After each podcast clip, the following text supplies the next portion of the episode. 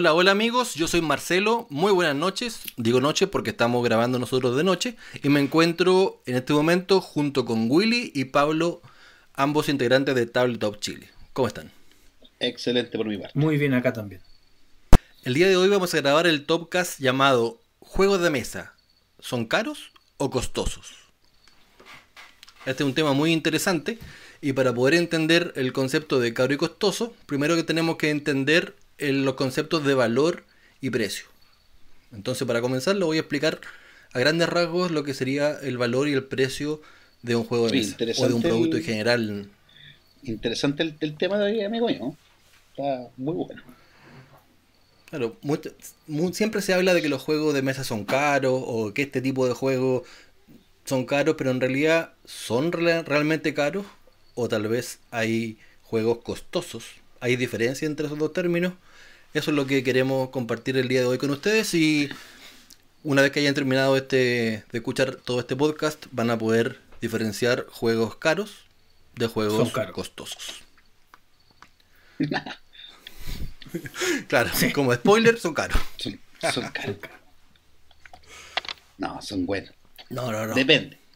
Bueno, para comenzar, les cuento un poco de qué es lo que es eh, el valor y el precio, que son conceptos que tenemos que tener claro para poder hablar de este tema. El valor en términos económicos es la cantidad monetaria estimada que una persona estaría dispuesta a pagar por algo. El valor es algo que depende de cada persona y totalmente subjetivo. Va a variar de acuerdo a los gustos, a las expectativas. Eh, cada persona va a percibir un valor distinto de una determinada cosa el valor no depende de la oferta y la demanda. Normalmente tiene poca volatilidad. O sea, si tú... ¿Le puedo hacer una pregunta? Dígame. Pregunte nomás. El valor, yo creo que sí puede, sí es variable y sí le cambian cosas. No creo que sea tan poco volátil. O sea, el, valor, la, la, volatilidad no depende del entorno, sino que depende de la propia persona si cambiaron tus gustos, si cambiaron tus preferencias, ahí puede, puede haber una variación, pero la característica del valor que tú tienes sobre algo es que no depende de no depende tanto de cosas externas. Por supuesto, algo externo podría hacer que, en ti algo eh, otra cambie tu preferencia, pero claro, pero pero pero eso está está solamente supeditado a lo que tú decides. Si tú no quieres cambiar el valor de algo, eh, ese va a ser tu valor percibido, por así decirlo. Oye, Marcelo, Por mucho ¿de dónde sale esa, esa definición? Estas, estas son definiciones, son, son términos económicos, porque en términos lingüísticos. eso es lo que yo quería Claro, si uno va a la Real Academia Española, podemos decir que caro y costoso pueden ser sinónimos. Pero hablando como en conceptos más, más bien de economía, eh, sí tienen sí tienen diferencias. perfecto. Ese es un por, eso, ah, Entonces, nosotros, para, para que quede claro, hoy día vamos a hablar en términos económicos. claro. Pero más allá de términos económicos, es dejar como en claro cierta, ciertos precedentes para poder ir y, y hablar después de los este va a ser un podcast claro, de pero... economía y juegos de mesa. Oye, este se viene una, una ardua batalla campal entre nosotros hoy día. Bueno, tenemos harto que discutir. yo estuve ahí, estuve ahí afilando las lanzas. Igual tengo aquí uno, yo tengo unas páginas abiertas que es mi computador que me va a ayudar. Muy bien. Ya, pero no, no, interrumpamos más a Marcelo para que Marcelo pueda terminar lo que está diciendo. Bueno, estábamos diciendo que el valor no depende de la oferta y la demanda y normalmente tiene poca volatilidad o su volatilidad depende de ti mismo prácticamente. Por, otra parte, el precio es algo mucho más concreto, es el monto que está indicado en la etiqueta de un producto, por ejemplo, es el precio al que se vende el producto. Podríamos decir que el, precio directamente es lo que tú pagas por cualquier producto o servicio en un determinado momento. Ya, perfecto. Eh, por lo general el precio es, conocido, está fijado, fijado y publicado. Okay. Claro, la ley obliga a que los precios estén siempre eh, exhibidos. Exacto, más, más encima. Claro. Ahora, al contrario del, valor, el precio sí depende de la oferta y la demanda. Si hay mucha, mucha oferta, el precio tiende a bajar, si hay poca oferta, tiende a subir, y con la demanda es al revés. Si hay mucha demanda, eh, el precio baja, y si hay muy poco... Eso. No, al revés, si hay mucha demanda, el precio sube, y si hay muy poca demanda, el precio baja para incentivar a que la gente lo compre. Claro, y los juegos de mesa no se van a escapar a esa, a esa norma Exactamente. económica. Exactamente. El, ¿Cómo podemos ligar eh, estos dos conceptos? Precio y valor. Esto es algo bien interesante. Eh, podemos decir que precio es lo que pagas y valor es lo que recibes. Claro. El valor es, es cuánta satisfacción me va a dar ese producto. Ahora, puede que el valor cambie después de recibir el producto. No necesariamente, no necesariamente satisfacción, ¿eh? podría ser más, el valor podría eh, incluir más cosas aparte de la satisfacción. la satisfacción como término económico, eso es lo que voy. Es, toda la como utilidad, toda la utilidad que te da. Ese es el, ese es el término, utilidad. Lo que yo te decía es que la puede variar antes de antes de tenerlo y después de tenerlo. O sea, yo puedo suponer que tal juego tiene un valor, llego a mi casa, lo abro, lo juego y ese valor se me puede desplomar o puede acrecentarse. Claro, claro, claro, ahí, hay, como es, como es algo más subjetivo, puede variar. Yo, por ejemplo, he escuchado a personas que han jugado un juego y, eh, no sé, pues con un grupo, después lo juegan con el mismo juego con otro grupo y ya el valor se, les cae, se les destruye. Pero normalmente eh, eso pasa porque tú no conoces el juego. Eh, el, cuando, cuando, tú ya has jugado un juego 10 veces, su valor normalmente se mantiene estable ah, en el tiempo. Claro. Porque eso que eso, eso que ustedes están, están hablando es por la expectativa. Tú pudiste haber hecho, te pudiste haber hecho mucha expectativa por un juego y lo jugaste y no te gustó. Entonces, claro, ahí variaron condiciones internas de cada uno. Claro, sí, no, si cambia la percepción personal. No estamos, estamos de acuerdo. Sí, lo que pasa es que cuando uno va a enfrentar la, la, compra de un juego, porque básicamente ahí es cuando uno define si el juego es caro o costoso, es cuando lo va a comprar. Y, claro, después de jugarlo un par de veces, el juego se te puede haber venido abajo o se te puede haber subido. Claro, puede subir el valor. O se te puede haber. Claro. Pero bueno, teniendo claro los conceptos de valor y, precio, eh, podemos entrar a, definir un poco el concepto de caro y costoso. Caro es algo cuyo precio es más alto que el valor común de referencia. Y en términos personales, algo te resulta caro cuando el valor obtenido es menor al monto que pagaste. Perfecto. Yo, yo como, como, ejemplo, para no caer en los juegos de mesa, para mí todos los conciertos por lo general son caros. Los conciertos de música en vivo, yo no estoy, no voy a pagar 80 lucas por, por escuchar un par de canciones. Para mí todos los conciertos son caros. Claro, el, valor que te entregan es muy exacto. Claro. El concepto de, caro también es subjetivo porque justamente como dijimos que el valor eh, depende de cada persona, lo que tú pagas, eh, si el valor es menor a lo que tú pagaste, lo va, él lo va a encontrar caro. Entonces, no hay una fórmula matemática como hablábamos el otro día. ¿Cuál es la fórmula matemática de lo pues, caro, de lo costoso? Sí hay. No es, eh, no es... El precio menos la utilidad. La utilidad. pero no, es una fórmula general, por así decirlo, porque va, la utilidad, de persona a persona. Claro, es que esa, esa, esa utilidad eh, es relativa. La, utilidad varía. No hay una fórmula general, pero sí la puedo calcular igual. Claro, se puede calcular. Cada persona tendrá su función de utilidad, ya que estamos haciendo un podcast económico. Eso mismo. Cada persona tiene su función de utilidad, que varía para cada persona, pero sí se puede calcular. O sea, sí se podría estimar. Sí, no, sí, sí.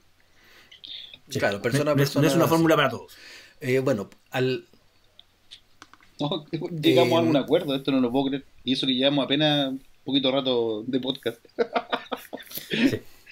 Qué bueno. Pero algo caro, se, algo caro es fácil de, entender, todos sabemos cuando algo es caro. Pero algo costoso quizás no es tan fácil de, de entender a priori. Pero ojalá que luego de esto sí sea fácil de entender. Algo costoso es cuando su precio percibido perdón, algo costoso es cuando el precio de esa cosa es percibido como elevado, como que cuesta mucho dinero. Como un juego de mesa Pero está acorde, puede ser. Pero ese precio, ese alto precio que tú pagas, te, te reditúa un alto valor también. O sea, te entrega el mismo valor que pagaste. y tú ese precio que pagaste encuentras que es mucha plata. O sea que tú estás de acuerdo con, el precio, por decir Exacto. Estás, de acuerdo con el precio y ese precio tú encontraste que es un que es bastante plata. Claro, entonces aquí Asimismo, un precio algo costoso tiene que tener relación con tu poder adquisitivo. Ah, perfecto. Claro. Sí, siempre Eso también es subjetivo. Siempre tiene que ver con el desembolso que uno hace. Y ese desembolso puede también estar determinado por un montón de otras variables, como por ejemplo cuánto es lo que tú tienes, o cuánto es lo que recibes mensualmente, o sea, cuánto se te escapa de tu presupuesto, o, cosas como, por, como esas, ¿cachai? Claro. Pero... Ahora, existen, existen productos que, pueden ser eh, costosos transversalmente para, toda la gente. Por ejemplo, obras de, arte de, Picasso, eh, autos estos súper deportivos, eh, los productos de lujo, por así decirlo, son, son percibidos por casi todas las personas como, como costosos. Bueno, es que, claro, todo lo, todo lo que es vanguardia va siempre asociado a un desembolso muy grande de dinero. Sí. Ahora, llevándonos, hay cosas que uno se puede ir acostumbrando a que sean costosas y que no necesariamente lo eran. Porque... Como un juego de mesa. Como un juego de mesa. Si tú me decías a mí hace cinco años que hay un juego de mesa que cuesta 30 lucas, y te digo, es carísimo. O sea, es carísimo y es costoso. ¿Cachai? Porque, porque no lo está valiendo. Ahora yo te digo, un juego de, Claro, porque. Un juego de mesa que valga 30 lucas, si está estoy de acuerdo con el precio, no, lo encuentro caro, ni costoso. Y no ha variado mi poder adquisitivo. Claro, sé que eh, eh, ese, ese es un, fenómeno, por eso que hablábamos recién de que este, este fenómeno de, valor va a, permitir que cambien las percepciones y lo más probable es que alguna de las personas que nunca haya jugado juegos de mesa o no conozca eh, este mundo de los juegos de mesa al cual nosotros estamos metidos, después de escuchar este mismo podcast va a decir, oye, a lo mejor en realidad lo que yo pensaba eh, ahora se, se, amplía un poco el, espectro de comparación y ahí puedo eh, cambiar un poco el pensamiento. Pero yo, también al principio decía, ¿cómo un juego va a costar 40 mil pesos? Decía, pero es que esto no, entiendo cómo costó un juego 40 mil pesos. Y claro, después de que te das dando cuenta todo lo que hay detrás de ese juego, 40 lucas una ganga, no sé cómo son tan baratos. cambia mucho la cosa. Claro, ahí cambia, porque cambió tu, tu percepción, cambió tu, tu conocimiento del, del rubro, todo eso. Bueno, para entender un poco, para terminar de entender un poco mejor los conceptos de, de caro y costoso, cuando compras un producto caro siempre te sientes estafado de alguna manera. Dice, pucha, no, no recibí lo que yo esperaba. Pero cuando compras un producto costoso, eh, podría llegar a percibirlo como una inversión. tú dices, tengo algo que vale la pena y, es como una inversión que, hice. Como que, cambié plata por otra cosa que es lo mismo. No, no, estoy perdiendo plata en, esta vuelta. y, Claro, como, como la compra de oro. Por eso es que el oro siempre se mantiene con precio estable o por lo general siempre está al alza. Porque eh, es algo que mantiene siempre el valor. Es importante destacar que es importante destacar que lo caro no, no siempre va a tener un, precio elevado. Uno puede encontrar caro algo que valga muy poco dinero. Eh, por ejemplo, un ejemplo de, caro es si tú compras una naranja, una unidad, a mil pesos, pucha, bastante cara te salió esa naranja. Eh, y algo, un ejemplo de algo costoso puede ser un diamante, que vale muchísimo más que, una naranja, eh, pero sin embargo tú no tú estás percibiendo el mismo valor del diamante. Sabes que es una inversión que en cualquier momento quizás lo puedes vender y recuperar la misma plata. O profesor, le tengo, tengo un, contraejemplo. Ahora, si yo tengo una sed tremenda y me quiero tomar un vodka naranja y no encuentro naranja y alguien me vende una naranja en Lucas, no la voy a encontrar tan cara. Porque ahí subió mi valor. Yo les quería poner un ejemplo muy similar. Claro, yo les quería poner el ejemplo que el limón es un producto varía mucho su precio durante el año. En el invierno, cuando los, árboles de limón están todos cargados, un kilo de limón puede llegar a costar 200 pesos en la feria. Inclusive yo he llegado a ver hasta 100 pesos el kilo, como luego ya, por favor, llévense el limón porque van a que botarlo. Y en Semana Santa el limón llega a costar 2.000, a, veces hasta 2.500 pesos el kilo y el mismo limón que sí, pero pocos meses después va a tener un valor que vale muchísimo Pero lo que pasa es que Entonces, ahí el valor no cambia del limón, lo que cambia es el precio. Porque tú siempre percibes, te si tú, estás dispuesto a pagar por eso, que el, ejemplo está mal puesto porque algo no deja de ser caro o no. ¿cachai? Tú sabes que el limón está caro en, en Semana Santa y sabes que está barato. Es, ese es el punto. Pues. Que es el precio de un lugar, un momento donde está caro y un momento donde está barato. Claro, pues, pero porque, porque cambia el valor. Yo lo que puse fue un ejemplo de cómo un producto deja de ser caro sin que cambie el precio. ¿Cachai? Solo porque tú le das más valor. Claro, porque, porque ahí cambió tu, percepción de, Exactamente. ese producto. Claro, si yo estaba dando un ejemplo no como el tuyo, estaba dando un ejemplo como el que íbamos a hacer al principio. Ah, que dijiste, voy a poner el mismo ejemplo. Un ejemplo similar. Bueno. Del Marcel. Ah, ya. Sí, no, del Marcel. Sigo. Bueno, pero adentrémonos un poco ahora al juego de mesa propiamente tal. basta de cítrico. Eh, sí, porque esto ya pasó a ser tu podcast económico y un podcast cítrico. Claro. Y ahora vamos a adentrarnos en el podcast de juego de mesa. Muy bien. Eh, ese juego que quería decir ahora no me parece. Teniendo claro. teniendo claro los conceptos de, precio, de valor, de caro y de, costoso, yo le hago una pregunta. ¿Qué cosas para ustedes le dan valor a un juego de mesa? Oh, ¿Cuánto tiempo tengo? Sí. 35 segundos. Ya. Cuatro horas en esto para poder contestar esta pregunta. Parte Willy va a poder que después me corten porque no voy a parar de hablar. Así que parte tú, por favor. Para mí, las cosas que le dan valor a, una, a un juego, lo primero es que sea divertido. E, eso es fundamental. Si el juego no es no me divierte, ya no tiene valor. Y segundo, que lo puedo jugar muchas veces. Esas son las dos cosas que le dan mayor cantidad de valor a un juego. Y yo incluso que sea novedoso. O sea, para mí un juego que está recién salido, estoy dispuesto a pagar más, por ese juego que un juego que salió hace mucho rato. Y, y ahí paro a contar por lo general. O sea, si me dicen las figuritas le dan valor, no le dan valor. El arte le da valor, para mí no le da valor. Todas esas cosas no le dan valor. El nombre del autor ya, no me da valor. Me voy a quedar con me voy a quedar con todo tu tiempo entonces. recordemos que, el, valor es totalmente subjetivo. El, hace, hace unos días atrás cuando hicieron cuando hicieron este evento por internet, eh, habían personas que, que, decían que justamente el arte de un juego le aportaba valor y Willy decía que para él no. Le da lo mismo que sea bonito o feo, si es con miniatura eh, o con tapas de bebida, para Willy, a Willy le da lo mismo. Lo que sí, lo que sí puede aportar. Ya, vamos a llegar a esa discusión de la miniatura. ya vamos a llegar. Si yo sé que la vamos a tocar. Aquí, en este podcast, vamos a tocar eso. Lo que sí le puede aportar, que, a, veces se confunde con arte, es, es la, la, jugabilidad. Es decir, es fundamental que las fichas tengan tu color, por decirte algo. Eso sí le aporta valor a un juego. si me tiráis todas las fichas iguales y voy a estar confundido en la mitad del juego, no.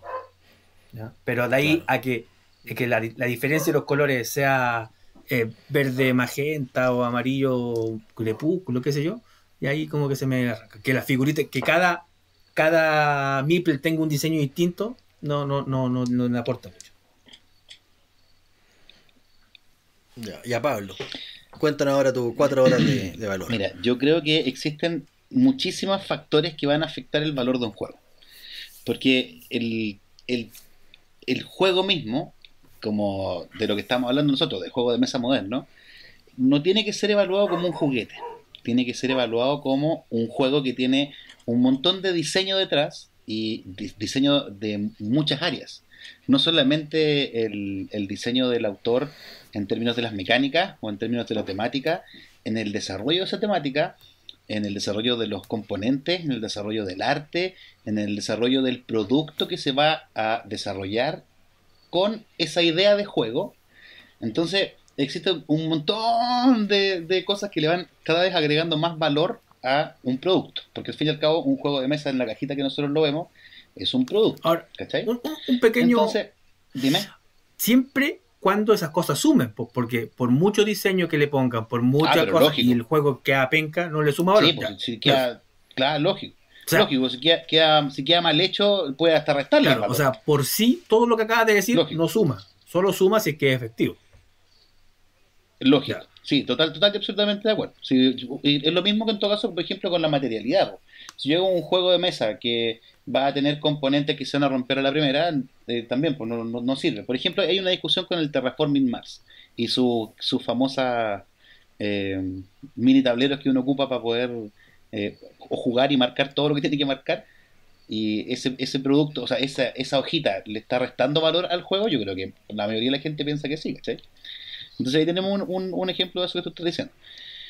Pero desde el punto de vista del autor o de la editorial que, que fabrica un juego, yo quería llegar al, a, otro lado, que a las cosas que le van sumando. vamos a ponernos en el supuesto de que sí suman, ¿cachai? Entonces, una de las cosas que hay que tener en cuenta es el diseño y, la, y las horas de testeo. ¿cachai? La cantidad de tiempo que una persona le invierte a que un juego sea posible que salga a la venta. Entonces, después de estar horas y horas testeando, cada, cada eh, tiempo invertido en eso debiese aportarle valor al producto final pues, en términos del costo que le produjo a la persona que lo hizo. ¿cachai?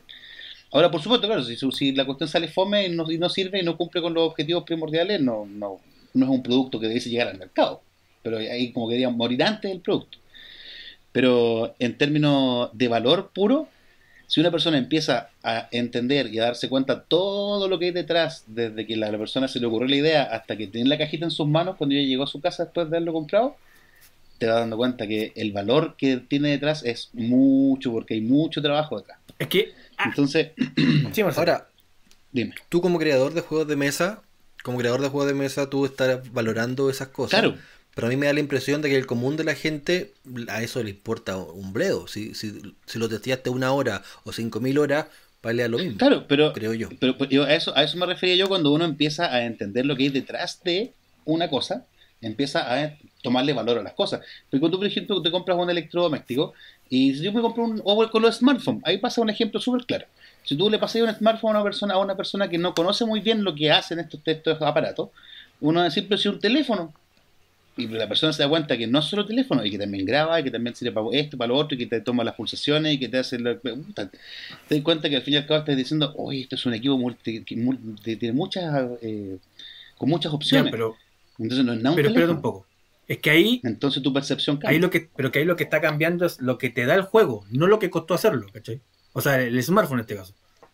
Si, si el juego. Pero es lo no, mismo. en las horas de desarrollo también están tan integradas. Es, que eso es lo que pues, da lo mismo la cantidad de horas de desarrollo, la cantidad de diseño, la cantidad de testeo, si el juego no, no, lo, no lo vale, ¿cachai? O sea, da lo mismo si tú lo testeas, si por testear un juego 100 horas, no, no sube el precio, así lo testeas una hora. El resultado no, ¿cachai? Entonces, eso es lo que voy.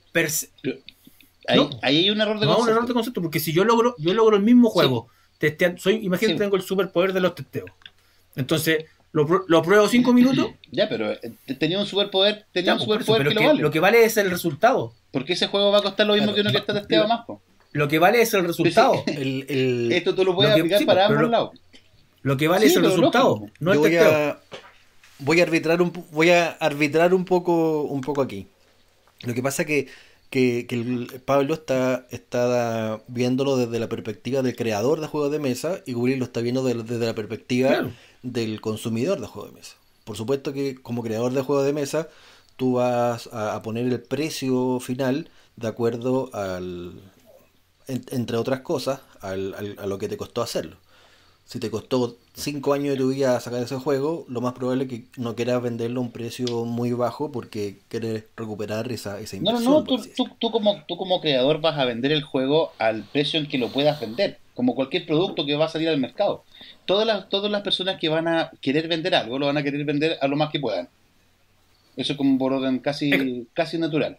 Por supuesto que hay personas que son más altruistas, quieren decir, no, esto yo lo regalo, hay gente que saca juegos en PNP, que no les importa el tiempo que han invertido, sino que, lo que importa es que la gente lo, lo, ocupe. Existen otro montón de factores, pero estamos hablando en términos económicos. Una persona que hace un producto va a querer venderlo para que le rente, porque si no es rentable no va a poder seguir haciendo otros, ¿cachai? Porque en el fondo la idea es tratar de vivir de esto y... En términos económicos... En términos económicos, el precio siempre lo define el consumidor, nunca lo, nunca lo define el el productor. Por eso.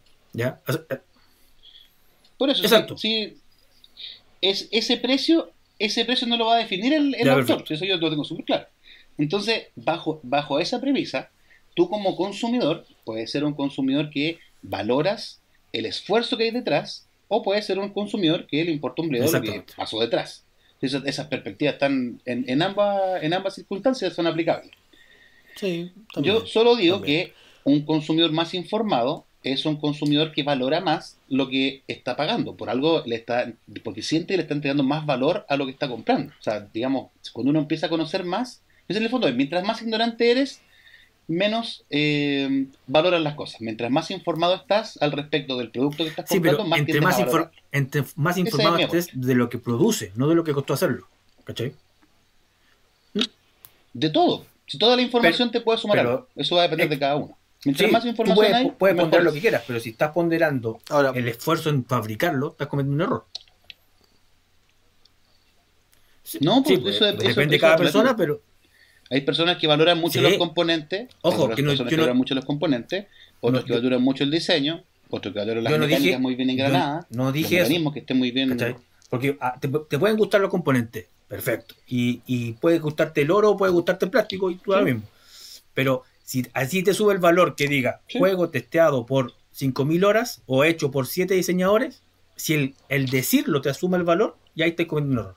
Tú para evaluar el diseño tendrás que verlo y si te gusta o no te gusta. Pero si eso. Pero si tú eh, a la persona le sube el valor cuando le dicen, no, que aquí lo estuvieron trabajando siete diseñadores. Ah, entonces es más caro. Pero eh, claro que pasa, y eso pasa, Aquí tenemos, aquí tenemos la prueba más que clara que el valor es totalmente subjetivo. Claro, pero pasa, pasa que existen esas evaluaciones. bueno, pero para avanzar un poco más en, este y que no sean las cuatro horas que dijo Pablo, eh, yo le pregunto, otra cosa que, no se están considerando, el, ¿los juegos tienen valor sentimental para ustedes? Pero, claro, si todas las personas van a valorar lo que quieran, puede tener el valor que quieran.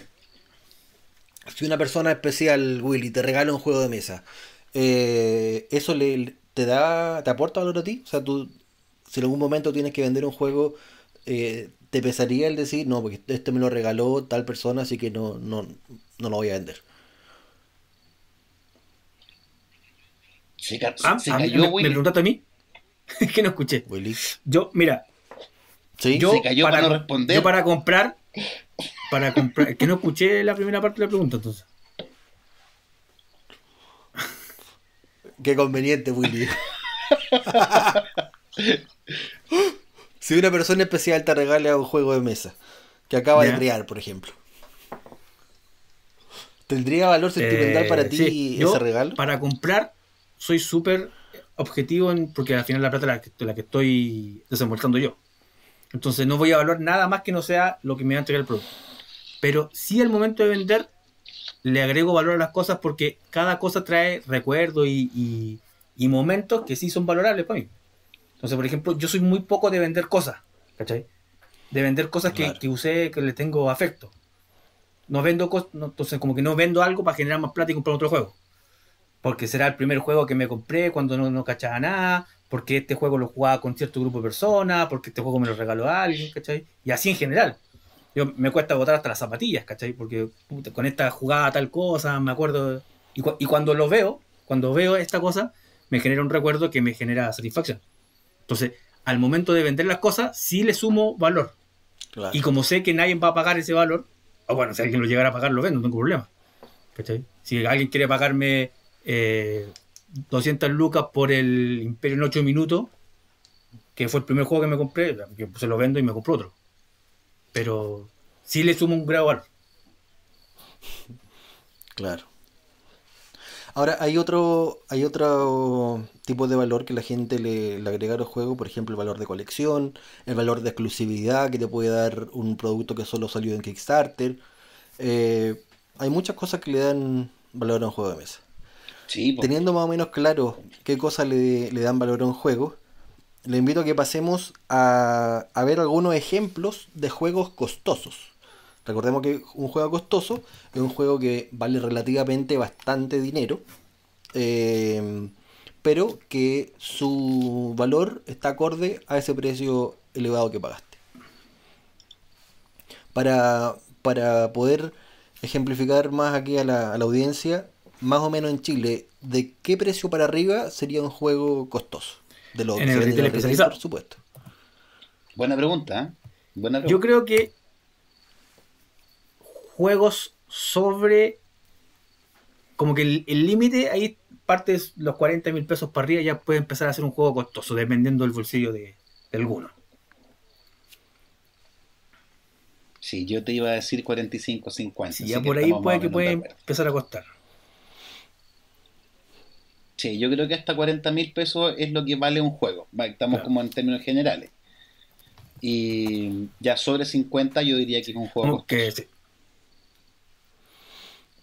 Sobre 50. A, a mí me, dijimos que esto es totalmente también subjetivo, eh, yo encuentro que hay, hay demasiados juegos a esos valores, entonces como que como que no se me hace costoso, pero no hay tantos juegos de 70 para arriba, entonces yo pondría, por eso pondría como 70 mi, límite de costoso, por la excesiva cantidad de juegos que hay en, en, esos precios, entre 40 y 50 lucas hay, hay, mucho, entonces... 40, 50 y 70 dijimos, entonces serían como 55 para arriba sería como el promedio que estamos sacando, ¿no? Sí, es que...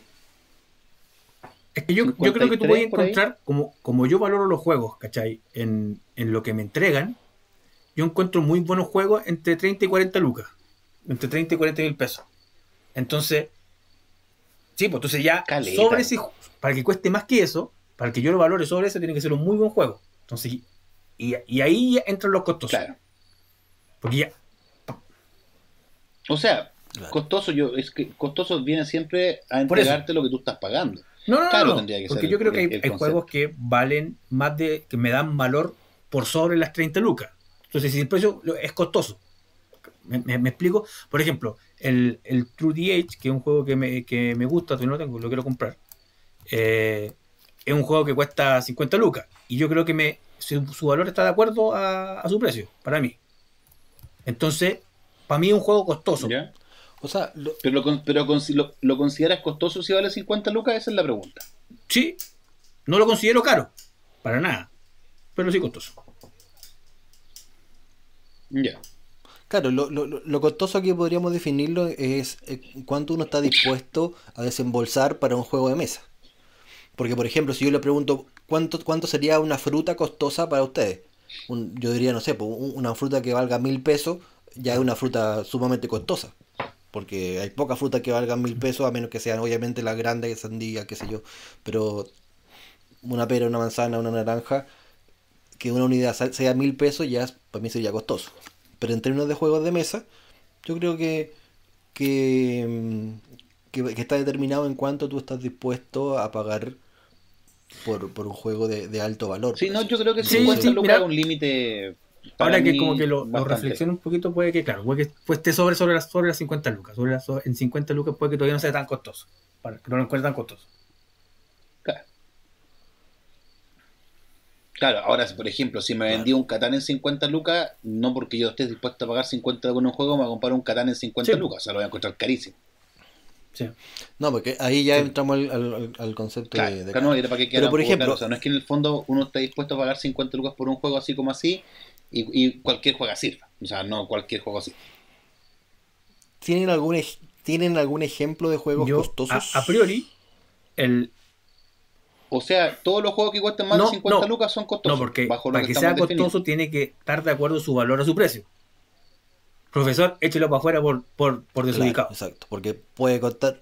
Es, es, exacto, porque un, un, juego que lo está pagando 60, pero a ti te el valor que te entrega es de 40, eh, es caro, ya no sería ah, costoso. Por eso estamos hablando ahora, algún ejemplo de un juego costoso que ustedes digan vale 60, vale 70, vale 50 y me entrega más o menos el, mismo. es un juego que es costoso y no es caro. Es más caro que la cresta.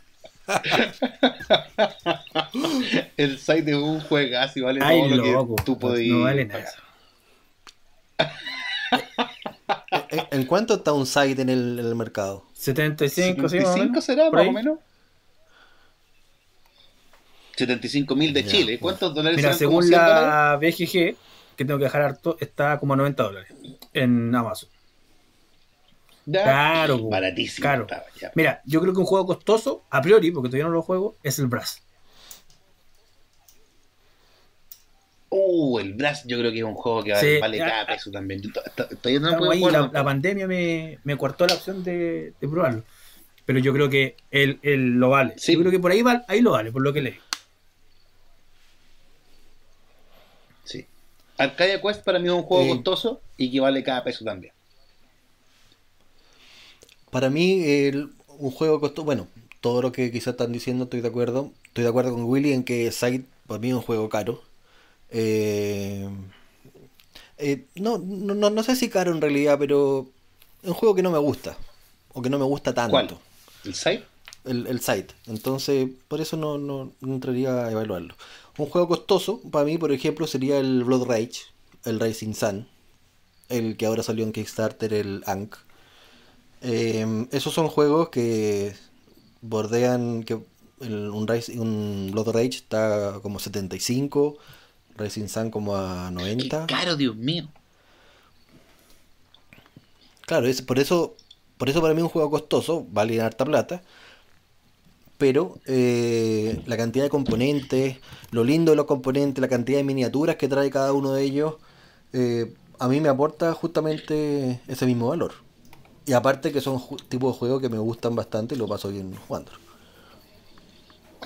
Sí, yo también lo encuentro creo que un poquito caro. Es que tiene, bueno, en general, cuando el juego basa su, su valor en, en las miniaturas y en tanta parafernalia, yo lo voy a empezar a atender caro.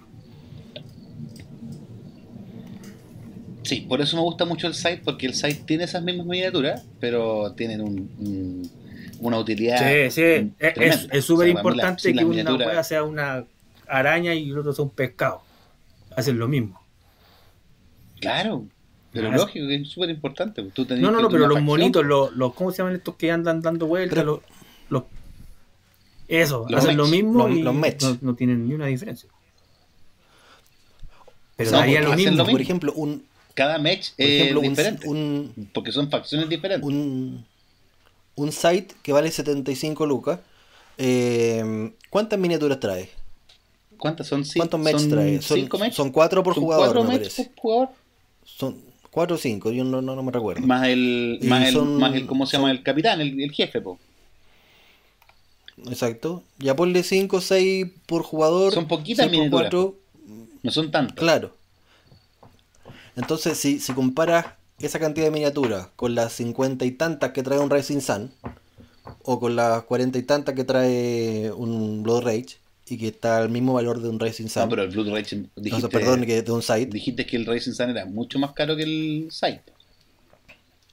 Pero por ejemplo, el, Blood Rage no, valen, valen lo mismo, los dos valen como 75. Sí, el Blood... Eh, pero el Blood Rage trae el doble de componentes de alta calidad que, pasa lo mismo. que el Site. Entonces. Da, lo mismo la miniatura, no, le aporta mucho al juego.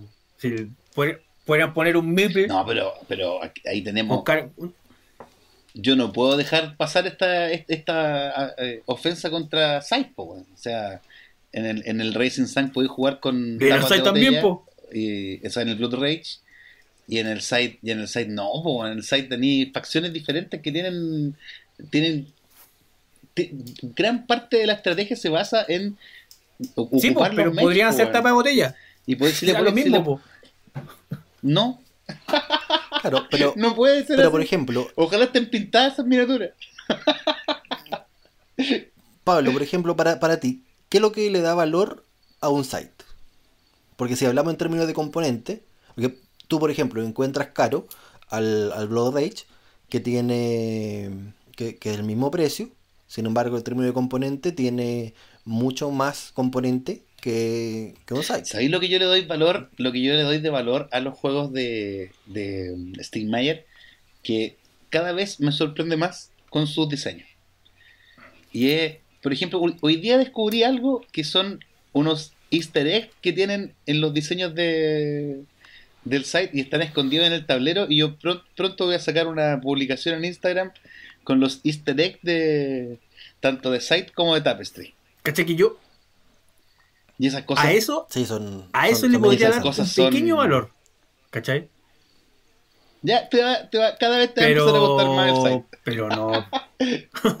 o sea, sácale las miniaturas. Mira, yo defiendo, me gustan los juegos que tienen facciones distintas, que cada jugador tiene, hace cosas distintas. Pero los monos podrían ser ahí Todo el rato.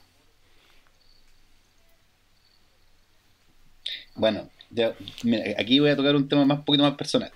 Cuando estábamos diseñando Make Make, al principio jugábamos con puras moneditas de peso que tenían un color pegado encima para poder diferenciar las cosas. Y después cuando pasamos y, diferenciamos las facciones y los Moai tenían diseños personalizados, el amarillo tenía su propio diseño, el rojo tenía su propio diseño, y sabéis que la experiencia de juego, yo lo noté con las personas cuando lo íbamos testeando, cambió mucho de cuando pasamos de las monedas genéricas a las, a las miniaturas personalizadas, porque las personas sentían y jugaban con más eh, ganas y como que se ponían más los pantalones del, del, de la facción que estaban representando. Bueno, entonces, a eso, métele unas faldas de paja al juego para que se identifiquen más. Y, y, va y, y, si la gente pone música ad hoc, va a, a jugar, va a tener una mejor experiencia. Y todo ese tipo de cosas le van sumando valor.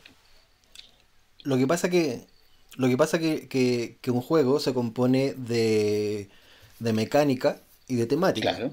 Entonces, todos los componentes aportan mucho a la, a la temática. o, sea, te puede dar una sensación de, de inmersión en el juego porque estáis jugando con una miniatura. O sea, en el caso de Blue Rage, estáis, directamente combatiendo con un vikingo y no con una tapa de botella. Entonces, te, te, da la sensación de que está agarrando el hacha y está pegando una En ningún caso voy a decir que una miniatura le resta un juego. Lo, no, nunca me he encontrado en el caso de que decir este juego quedaría mejor con con una, con una tapa de botella. No. Con una, con una tapa de botella. No, yo sí. Yo, sí. Ahí tengo, ahí, ahí por ejemplo se me cae. yo no creo que le reste. ¿Cachai? Yo creo que sí. Esas miniaturas maravillosas que tiene el Tapestry son preciosas, pero creo que sería mejor si tuviese los setas en vez de miniaturas para poder hacer el rompecabezas de la. Yo creo que sería mucho más apreciable y poder jugar, sería más fácil jugarlo con una cosa plana, porque lo que tú estás tapando es plano y no con volumen. El volumen solo empeora en la, jugabilidad. O sea, yo digo, le da, le da un, no sé, yo creo que igual tiene que tener algo de volumen para que funcione. No me había puesto en el caso, pero no creo que, que necesite eh, que le empeore la miniatura. Yo creo que no. Sí, yo creo que es un, bueno, aquí... un distractivo donde no tiene que estar. En una cosa tan aislada cuando tú armas el juego, que el juego transcurre en el tablero y, en y lo más importante son esas, esas eh, ¿cómo se llama estas? Cuando tú vas avanzando líneas de, líneas de avance de lo que de la ciencia, esa no me acuerdo cómo se llama. Y, y el tener estas miniaturas preciosas en un lado aislado del tablero que no ocupa, como que te tiende a distraer en vez de preocuparte de lo más importante que estaba haciendo. Que a lo mejor eso es un, un dificultad que le quiso poner Jamie al juego, para que sea más difícil. Pero tiene easter egg y eso lo, lo, ayuda todo, salva todo el por, por, ejemplo, a mí me gustan la, la el Mipel, por ejemplo, del Camelap, que es lo suficientemente sencillo para que parezca un camello y no, no tiene parafernalia, perfecto. Del, del, del, Flam ah, también, que son aquí, tú cachai que un guan en bicicleta y con eso basta y sobra. Pero claro, podríais poner a Neil Armstrong ahí andando en bicicleta, que es el, que va a la luna, pero no importa. Porque Lance, Lance Armstrong igual, igual tiene que andar en bicicleta. claro. Hay una, hay una canción de Arjona que se ah, llama La en Bicicleta. Creo que. el dato freak, el dato freak de. esa parte, esa este parte la editamos y la sacamos ya. Voy a poner, voy a poner de fondo el tema de, ah, Arjona. Los, dos, porque escuchan, se fueron. Con eso vamos, a perder a los cuatro personas que nos estaban escuchando. Invitamos a Arjona a ser partícipe de, este, de que nos auspicio si no cagamos. Me parece. Etiquetamos a Arjona en este podcast. Eh, bueno, el, ya, ya dimos algunos ejemplos de, de, para nosotros juegos costosos que para algunos el mismo juego es caro y para otros es costoso. Pasemos ahora a la, siguiente pregunta. Eh, ¿Cuándo un juego es caro y qué ejemplos tenemos de eso? Es más, podríamos utilizar los mismos que ya dijimos, pero al revés. Pero ahora veamos algún otro tipo de, juego. Pero ya no que para nosotros, sino que yo los invito a, a, quizás en términos generales, si es que saben de algún tipo de juegos que son caros, eh, percibidos por lo la que, gente. Es lo que yo eh, decía en un momento. Puede que los juegos salgan caros, pero el, como el, juego lo pone el, comprador, en general, en general se van a vender al precio que la gente que haya compradores. Entonces va a seguir siendo algo subjetivo, porque si un juego todo lo todo el mundo lo considera caro, no lo va a comprar nadie. De hecho, de hecho los, Kickstarter, por lo general, la gran mayoría, o sea, una mayoría importante lo considera caro, pero hay otro grupo que no es despreciable que no lo considera caro y por eso se pueden vender a, ese precio. Sobre todo en Chile que tenéis que pagar el transporte después y una serie de cosas.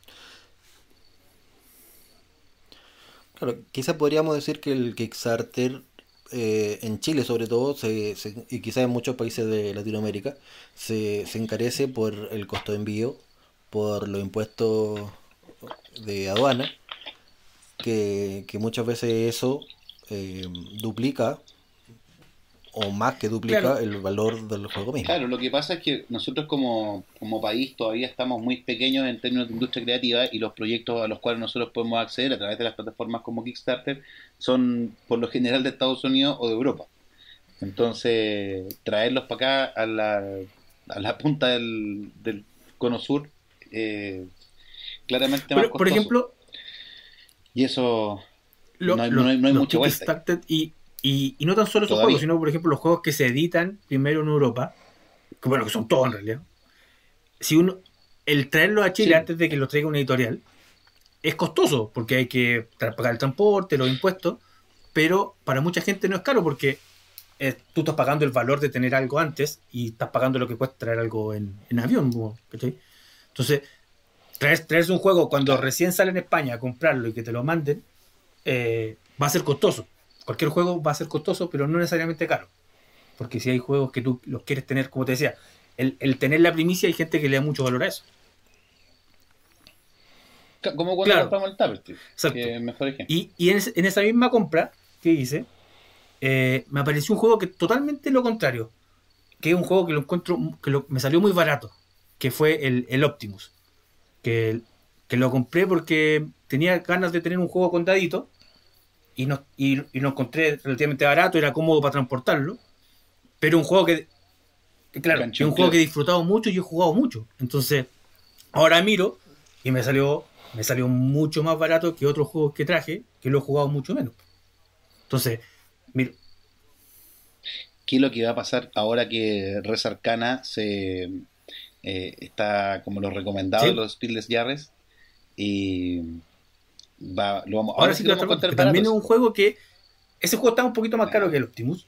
Eh, Oye, el manso ojo que tuviste el, el cartógrafo estaba tirado ahí en, en, la tienda en Barcelona. Está, y, vi un loco que decía. Un, un mono que me miraba así como. Y, y, decía, tírate un dado. Y como que lo saqué de, de picado nomás, ¿sí? porque era chiquitito nomás. Y de hecho, lo tuve aquí, lo tuve sin abrirlo como tres o cuatro meses y ni siquiera le leí el reglamento y nada. Y ahora, me, y ahora me entero que está nominado. Nominado. Y con, y con buenas posibilidades. Entonces, esos dos ejemplos, por ejemplo, yo creo que son juegos que, que, a, mí me salieron baratos. Sí, todo el rato. Bueno, pero, pero estamos pero la, la, pregunta es ejemplos de juegos caros. Justamente Estamos hablando de juegos caros y hablando de juegos caros. es, que, es, que es como lo mismo, el mismo tema. Porque como, como en, la pregunta anterior terminamos hablando harto de juegos caros, yo quería poner el punto de juegos que resultan baratos. Claro, pero, pero en el punto anterior hablamos de juegos caros para nosotros, en, en, lo personal. Pero en términos generales yo he hecho algunas preguntas a amigos y varios han coincidido que los juegos LSG que ah. son, son considerados como juegos caros. Un juego LSG es un juego de, cartas que, uno se compra una baraja inicial, donde tú puedes jugar con esa baraja inicial, pero luego puedes ir comprando más expansiones, puedes ir comprando nuevas, nuevas cartas para ir potenciando ese mazo y jugarlo de una manera más, más pro, por así decirlo. Entonces, esos juegos del SG como el como los juegos de claro, mm. como el Fantasy Flight, eh, perdón, los juegos de, Fantasy Flight, el, el Arkham Horror, eh, podríamos decir quizás que es un juego caro porque tú te compras el, el, base y no puedes jugar con ese base, sino que necesitas necesario, o sea, puedes jugar, pero para jugarlo bien necesitas comprar varios otros packs para poder armar un, un mazo de mejor manera. Lo que, lo que te iba diciendo, hay gente que esos juegos yo creo que les gusta mucho. Entonces, no, al final, para un grupo importante de gente será caro, pero para otros no es caro. Porque de acá después, si el juego te cuesta 50 lucas después comprarte un sobrecito más, una expansión más, se cuesta 20, pues chuta, bacán, porque puedo volver a jugar el mismo juego que ya jugué, lo vuelvo a jugar, me duplica las veces que lo juego y estoy pagando 20, no 50. Es que aquí yo quería, tocar un punto que es importante que, que, lo zanjemos para que las personas que van escuchando se den cuenta cómo ha ido cambiando la conversación. Al principio decíamos, los juegos de mesa, ¿son caros o son costosos? Y ahora ya como que asumimos todos de que los juegos de mesa eh, valen lo que estás pagando. Entonces, ya después que ya tuviste la información adecuada y ya estás dentro, digamos, la información ya está dentro de tu cabeza, tú estás dispuesto a pagar lo que vale un juego de mesa porque sabes que va a retribuirte lo que te estás, estás pagando. Entonces, por ejemplo, pasaría un poco con la gente del Magic. Magic es un juego que es tremendamente costoso, porque es, hay cartas que son con valores que son irrisorios, no, son, y, ni siquiera vale la pena mencionarlo, son cartas que no están fuera, de todo presupuesto. pero las personas juegan mucho Magic. hay muchas personas que juegan Magic y coleccionan las cartas. Y tú te compras un sobre y del sobre puedes rescatar una carta y el resto es prácticamente igual que basura porque yo tengo cartas en caja acumuladas cajas y cajas y cajas de chaya que no sirven para nada. La ocupación la ocupaba para ponerla de, de soporte para hacer prototipos y las tengo dentro de mazos de cartas del Capitalia, por ejemplo, que tiene unas cartas. Van como para soporte. Ese, ese, es un buen punto. Yo jugué Magic, o sea, yo jugué Magic básicamente porque el Pablo armaba muchos mazos cuando éramos cuando éramos niños. Armaba muchos mazos y, y, le faltaba gente para jugar y me prestaba uno. Pero nunca estuve ni cerca de comprarme un mazo. Porque lo encontraba, lo encontraba caro. Claro. Lo encontraba caro. Pablo lo encontraba costoso. Yo lo encontraba caro. Yo lo sigo encontrando caro. Porque. Es que, insisto, cuando uno tiene la información, después va adquiriendo más información, te vas dando cuenta, por ejemplo, que yo hacía negocio con las cartas. yo, para mí, el, después el Magic ya ni siquiera era solamente hobby de colección. Yo, yo tenía como inversión en cartas. Entonces yo me compraba un sobre, sacaba la carta que servía, la cambiaba por otra que tenía un valor más alto y así iba, iba como incrementando mi inversión en cartas. ¿cachai? Entonces se genera todo, todo un tema detrás que si no tienes la información lo encuentras absolutamente idiota. Pero después cuando uno empieza a, como a cachar un poquito, se da dando cuenta que no es buen punto eso de, la información porque yo hago, uno, uno, siempre trata de hacer negocios, pero yo hago como, como al revés. Como yo sé cómo funcionan los retail, o sea, que tampoco es gran misterio, básicamente, si un producto cae en obsolescencia, o sea, que pasa mucho tiempo, mucho retail los le van bajando el precio automático, ni siquiera hay que preguntarle a alguien. Entonces, yo siempre estoy atento si es que en algún retail que no, que no saben mucho del tema, eh, que hay un juego botado y que va muy antiguo y terminé comprando un juego que vale 30 lucas en cualquier lado y cuesta 10 lucas porque como el jefe no sabe y alguien no sabe, le empiezan a bajar el precio para que salga. Entonces, el, el, juego en cualquier parte, en cualquier tienda especializada va a seguir costando lo mismo, pero en Falabella, como nadie se lo quiere llevar, está Claro, ahora cada vez pasa menos eso, porque están bajo a la mitad.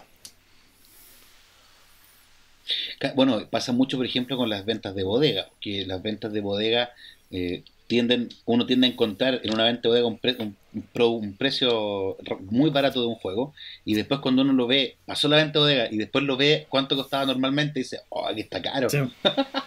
después de que lo vio en la venta bodega, pero antes no lo encontraba caro.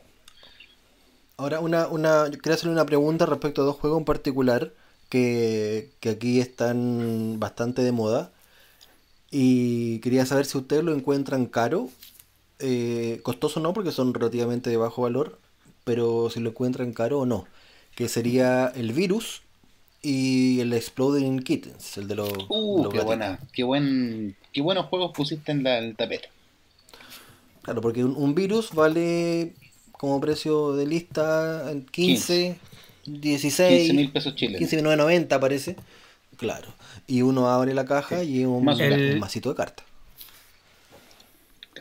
Es caro, 15 mil pesos, porque por ejemplo tenemos una contraparte que es el mismo mazo de cartas que es el el, el 1. Este el número, ¿cómo que se llama? ¿Cómo El. No, no. El de Mine. El 1. No, pues el que íbamos, el que íbamos a hacer el, el video. El de Mine. De Ese es el precio de lista, son 10 mil pesos. Y un spill de jar. Me parece. Me parece, claro, me parece que en cantidad de cartas debe ser similar al, al virus y, y cuesta 10 mil. Sí. Y el otro cuesta Mira, yo, 15 mil. Eh, yo Exacto. El, el, virus lo encontraba caro. Lo encontraba caro por lo mismo que decís tú, porque un mazo de cartas cuesta 5 lucas más que el de. Pero el, me pasó que en, con unos amigos que no son jugones, ¿cachai? Nos fuimos de paseo un fin de semana y un, y un, un amigo se lo, lo, compró. Porque como sabía, quería comprarse un juego y le estuvo leyendo y le gustó el virus. Y le, le decía, pero compa, hay mejores opciones. No, aquí quiero el virus. Se compró la weá. Y al final como los demás no eran jugones, lo pasamos muy bien. Sí. El Te cuento que fue el Daniel. ¿Cachai? Entonces lo pudimos jugar. Me imagino. O sea, y lo pasamos súper bien porque no eran jugones. Con el de Mine no nos hubiera pasado lo mismo. Entonces, entonces ahí cambió mi percepción de que no para nada. al final no es un juego, es un juego caro. Entonces, yo se lo recomiendo, ahora se lo podría recomendar a alguien porque vi que lo vaya a pasar bien. A priori, te hubiera dicho no, ni cagando, cómprate el Mine.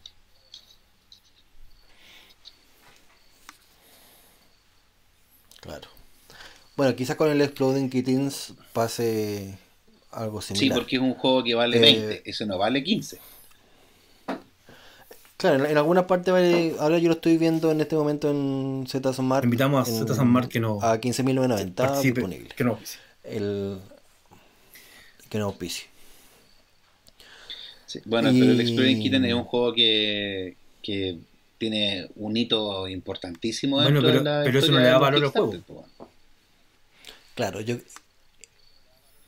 O sea, que eso genera y generó mucho hype en la gente. Eso genera en un momento, pero el juego no, porque tú, por, por, por mucho que te cumpla un hito, haya sido el primer juego que se haya fabricado en la luna, cuando lo jugáis está lo mismo. A ti, Sí, porque, claro, ahí, entramos nuevamente al concepto de valor, que es lo que, es lo que te da valor. Mira, no. para mí, yo en este caso me iría contigo solamente porque a mí me cargan los gatos. Mira, nada más. Fuera de perro, a lo mejor me gustaría más. Pero como es de gato, a mí los gatos como que no me llaman. Pero ahí queda mal la cagada porque los perros son muy chillones. Entonces, puta, se, van a, se va a cachar al tiro cuando explotó. Oye, el, el juego que yo considero y siempre consideré así como muy eh, extraño, el tema del 1. El 1 es muy extraño porque yo una vez vi un 1 en una tienda a mil pesos. Yo decía, pero ¿cómo va a costar mil pesos un, un, juego de cartas? No, no, no, puedo. Es que, es que ese 1 de mil pesos es un 1 pirateado. No es un uno original de. No, yo, yo, me refiero al precio. Yo cuando estoy hablando ya de esto hace muchos años. Yo siempre uso un juego de. Un naipe inglés vale mil pesos.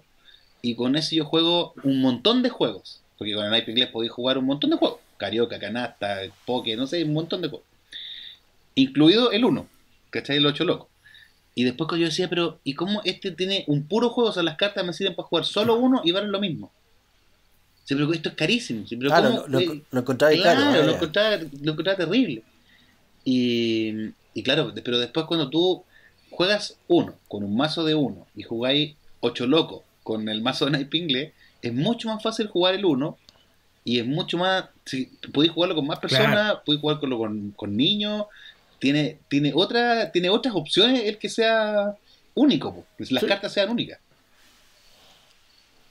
Ahora, hablando de este tipo de, juegos de como el 1, yo les quiero recomendar a todos, a ustedes y a, los que nos escuchan, un juego que es muy económico, vale del orden de los 3 mil pesos chilenos y que es buenísimo, que es el Monopoly Deal, que es el Monopoly de cartas.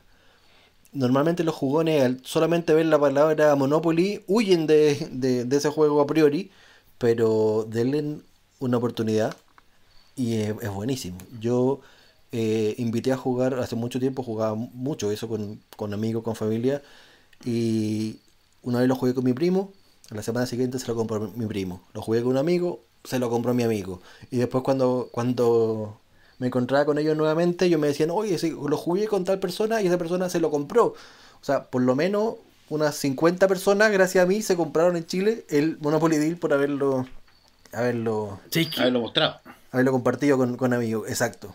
Entonces es un juego que solamente vale 3 lucas y ah, Hace poco alguien me habló de ese juego también. Sí, pero esta semana. ¿Fuiste tú, Marcelo? No.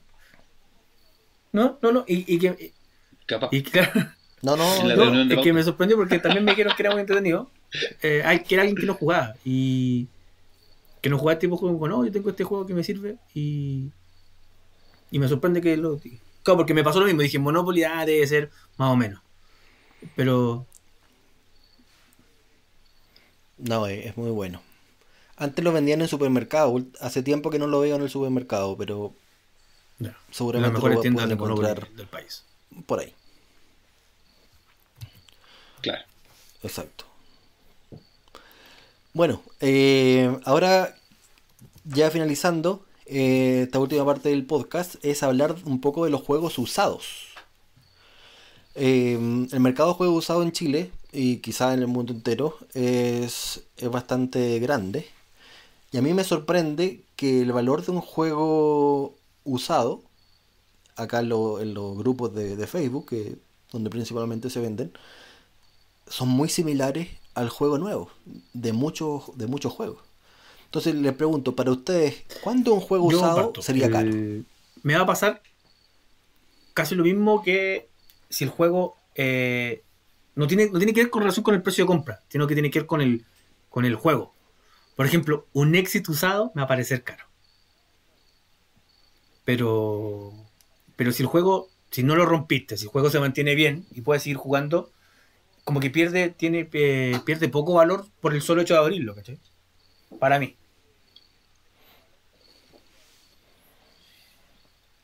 Sí, eh, eh, claro, considerando que considerando que está en buenas condiciones, por supuesto, si está muy a mal traer va, va a perder mucho valor, pero considerando que, que, está en óptimas condiciones, por el solo hecho de haberle sacado el plástico que, que la gente le haya dado una o dos partidas.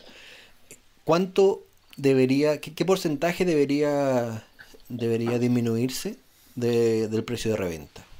¿Hay algún, algún margen que ustedes tengan como a priori, si que el juego usado lo están vendiendo en el, no sé, por el 80% de valor real lo compro y si lo venden en el 90% no lo compro? Eh, mira, buena pregunta. Nuevo. El,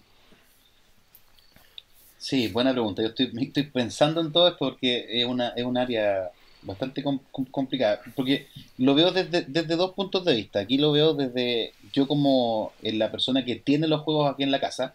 Porque todos tenemos sus pequeñas ludotecas. Es inevitable que vaya acumulando juegos con el tiempo porque eh, es muy entretenido tener juegos. Además que como que van haciendo la fichita, el bichito de la, la, colección y de la ludoteca y que se ve más bonito y etcétera. Cosas que van pasando, eh, van paralelo a lo, con la adquisición de juegos.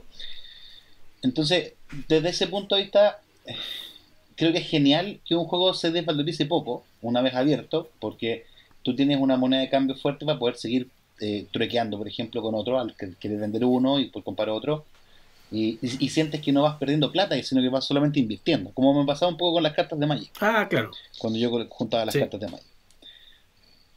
Pero, pero sí es innegable que cuando un juego se abre por el, hecho, por el hecho de salir del, de la tienda, pierde un valor porque ya no está nuevo. Ese es un, el valor de abrirlo porque el destroquilar un juego también tiene una magia. Pero, ¿Cachai? Por supuesto. Es que hay gente, hay, hay gente que le gusta mucho el, el, ser el kilo de estroquela, porque tiene todo un, un, ritual. Hay personas que hacen ritual de eso, Es como sacarle el plástico de protector de pantalla de un teléfono cuando está nuevo. Claro, como cuando le sacan la funda los, esos juego, plásticos los autos. Tres láminas de cartón para estroquelar que no sirven para nada y lo, lo cobráis por 10 lucas. Bueno, pero las, por eso es que las personas van enfundando los juegos. Yo creo, yo creo que yo creo que el juego baja, baja poco de precio. Si está, está bien mantenido, yo baja súper poco de precio. Ahora.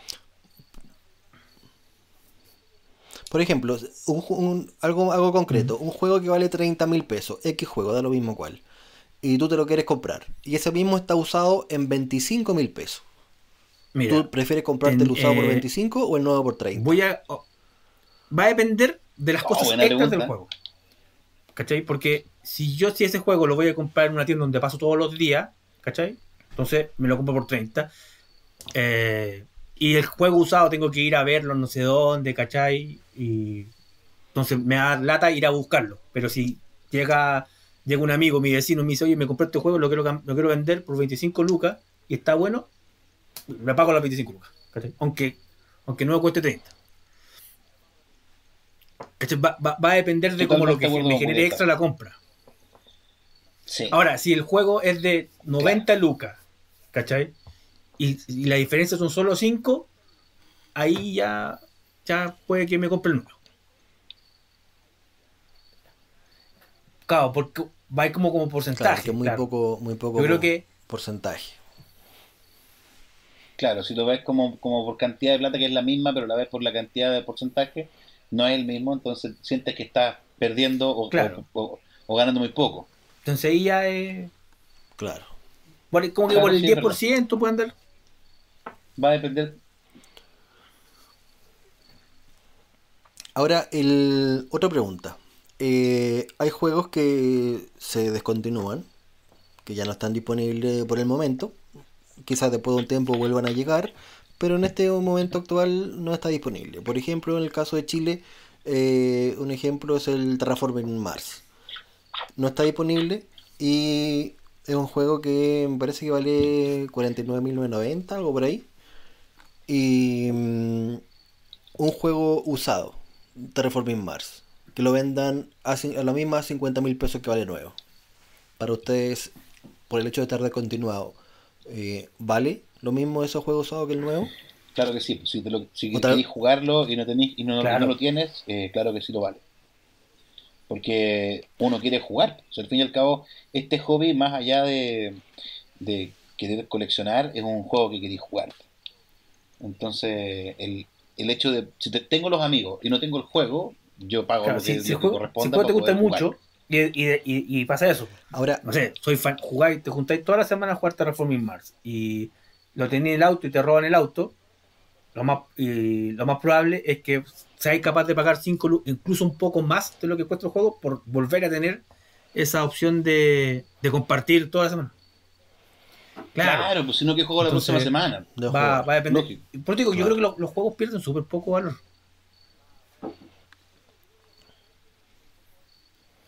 O sea, el, el que esté continuado eh, le agrega valor al juego, usado. Un, negocio muy bueno. Hay que empezar a comprar juegos que sean buenos y se editen poco y después venderlos más caro.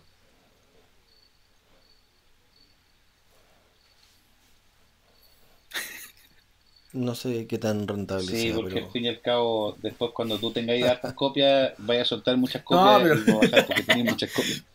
Pero comprar de a dos.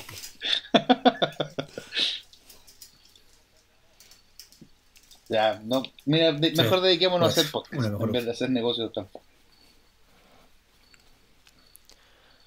yo creo que eh, el, juego de mesa usado es una excelente alternativa, sobre todo que eh, muchas personas compran juegos de mesa por sin probar, porque lamentablemente esto no, no, no, es llegar y probar un juego, hay que aprenderlo, hay que saber jugarlo, por lo general tienen complejidades que no, es llegar y jugar. Entonces las personas tienden a comprar por video, ven los reviews, ven las reseñas, ven los unboxing y compran un juego y a veces no cumplen las expectativas, entonces que el juego no pierda mucho valor al abrirlo, tú lo puedes vender o troquear por otro que sí pueda cumplir las expectativas y así hace mover un mercado y lo encuentro fantástico. Me parece excelente que los juegos pierdan poco valor al abrirlo. Eso nos ayuda a todos como, como jugones. Claro. Bueno, con esta última pregunta hemos finalizado nuestra pauta. Y para finalizar les quería pedir a, cada uno que diéramos algunas palabras finales respecto así a la pregunta original de este podcast. ¿Los juegos de mesa son caros o son costosos? Yo ah, quería hacer un, alcance, voy a, decirlo al tiro, pero mm, me gustaría que en los comentarios de, este audio se, las personas pudiesen poner ahí sus opiniones frente a que ellos, que ellos respondieran a esa pregunta. ¿Los juegos de mesa son caros o son costosos? Yo eh, creo que, como todas las cosas, hay juegos que son caros, hay juegos que son costosos, hay juegos que son baratos, hay juegos que son... No sé cuál es el sinónimo de costoso en barato. Como todo mercado, hay de todo. Eh, así que hay juegos caros, hay juegos costosos y hay juegos, y hay juegos baratos. Lo que me gusta son los juegos baratos y que me, que me entretengan mucho. Así que eh, encuentro la pregunta mea huevona, por decir algo. Mira, yo creo que mm, los juegos de mesa, yo creo que los juegos de mesa son eh, costosos hasta por ahí nomás. Caro, muy pocos son juegos caros. Los juegos malos tienden a ser juegos caros. Uno dice, pucha, esta cuestión es mala y me costó 30 lucas. Pero si tú, por ejemplo, comparas un juego de mesa con un juego de video, un juego de video de una consola vale lo mismo que un juego de mesa en términos generales, 30, 40 mil pesos, 50 mil pesos. Y un juego de mesa, siento yo que te ofrece mucho más que un juego de video. Porque un juego de video, no, estoy de, en términos de entretención, porque eso es como súper relativo, pero en términos de lo que estás comprando, un juego de, de video es eh, algo que, que, de hecho, ni siquiera tenéis que tener algo físico, lo, lo descargáis nomás. En cambio, un juego de mesa, un juego de mesa tiene eh, materialidad, componentes, caja eh, y un montón de, de, de, más cosas, ¿cachai? cosas por las que estás pagando físicas. Entonces. Bueno, ahí, pero que ahí con el, con el videojuego tú estás comparando cosas quizás distintas. Pero juego. Ahora, en términos de. el, hecho de que sean juegos con diseño detrás. En uno estás pagando 100% diseño, que vendría siendo el juego de, de video. Y en el juego además estarías pagando no solo el diseño, sino que además estarías pagando los componentes. Yo creo que no. Yo creo que ahí estás metiendo el problema que decíamos al principio, porque da lo mismo los componentes. Si al final es lo que tú estás buscando del juego.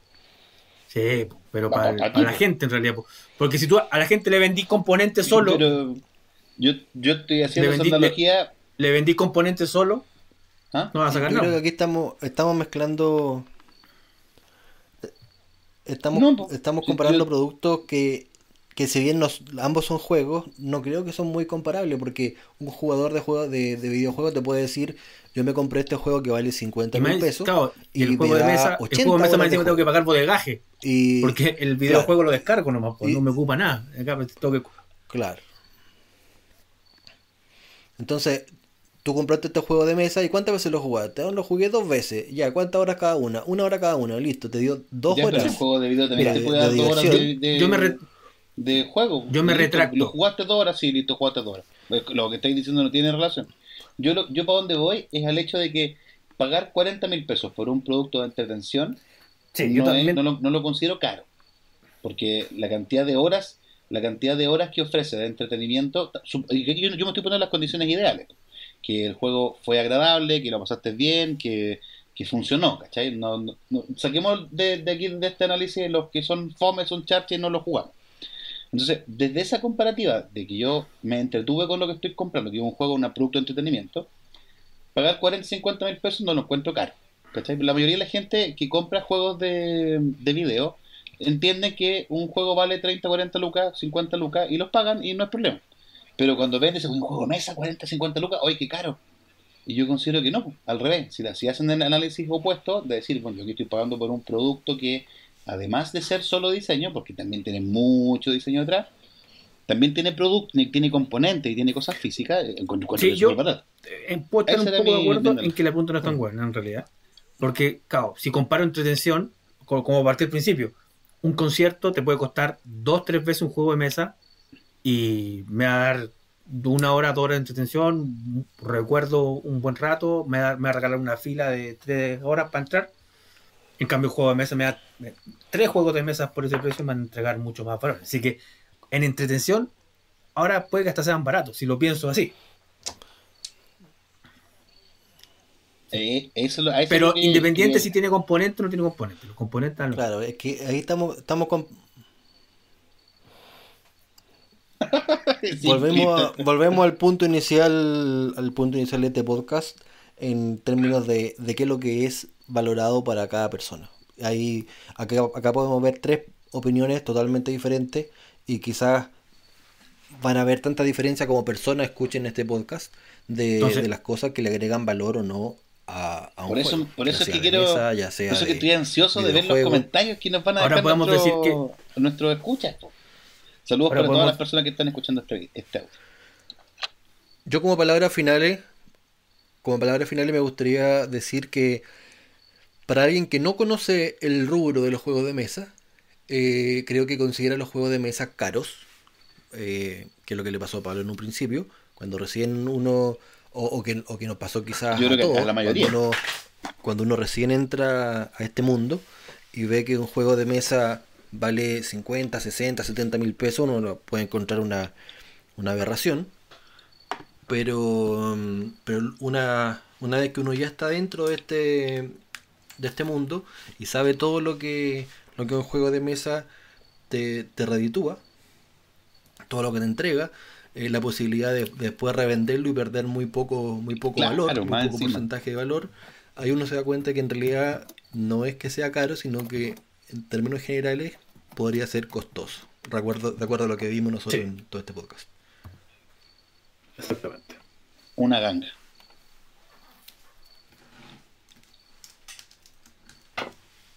Creo que ya estamos entonces. Cerramos. Sí. Sí.